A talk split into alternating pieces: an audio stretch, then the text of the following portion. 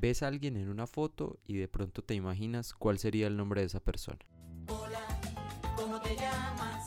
Es increíble cómo la apariencia física de alguien puede insinuarnos cómo se podría llamar esa persona, aunque esto está condicionado por muchos factores. Comúnmente asociamos esta práctica de poner nombre con el rito de bautizar, aunque este término encaja mejor en una connotación religiosa.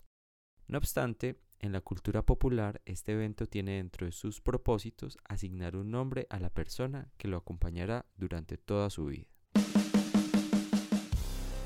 Hola, soy Germán Parada y esto es Hagamos un podcast.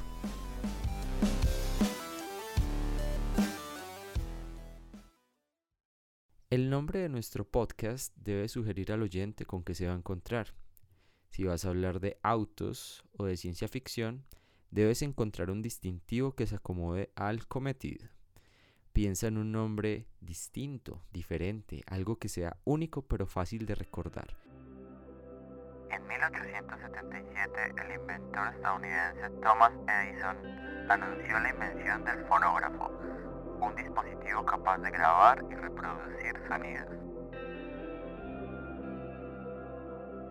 Entre miles y miles de podcasts, el tuyo debe tener algo que decir que lo haga singular.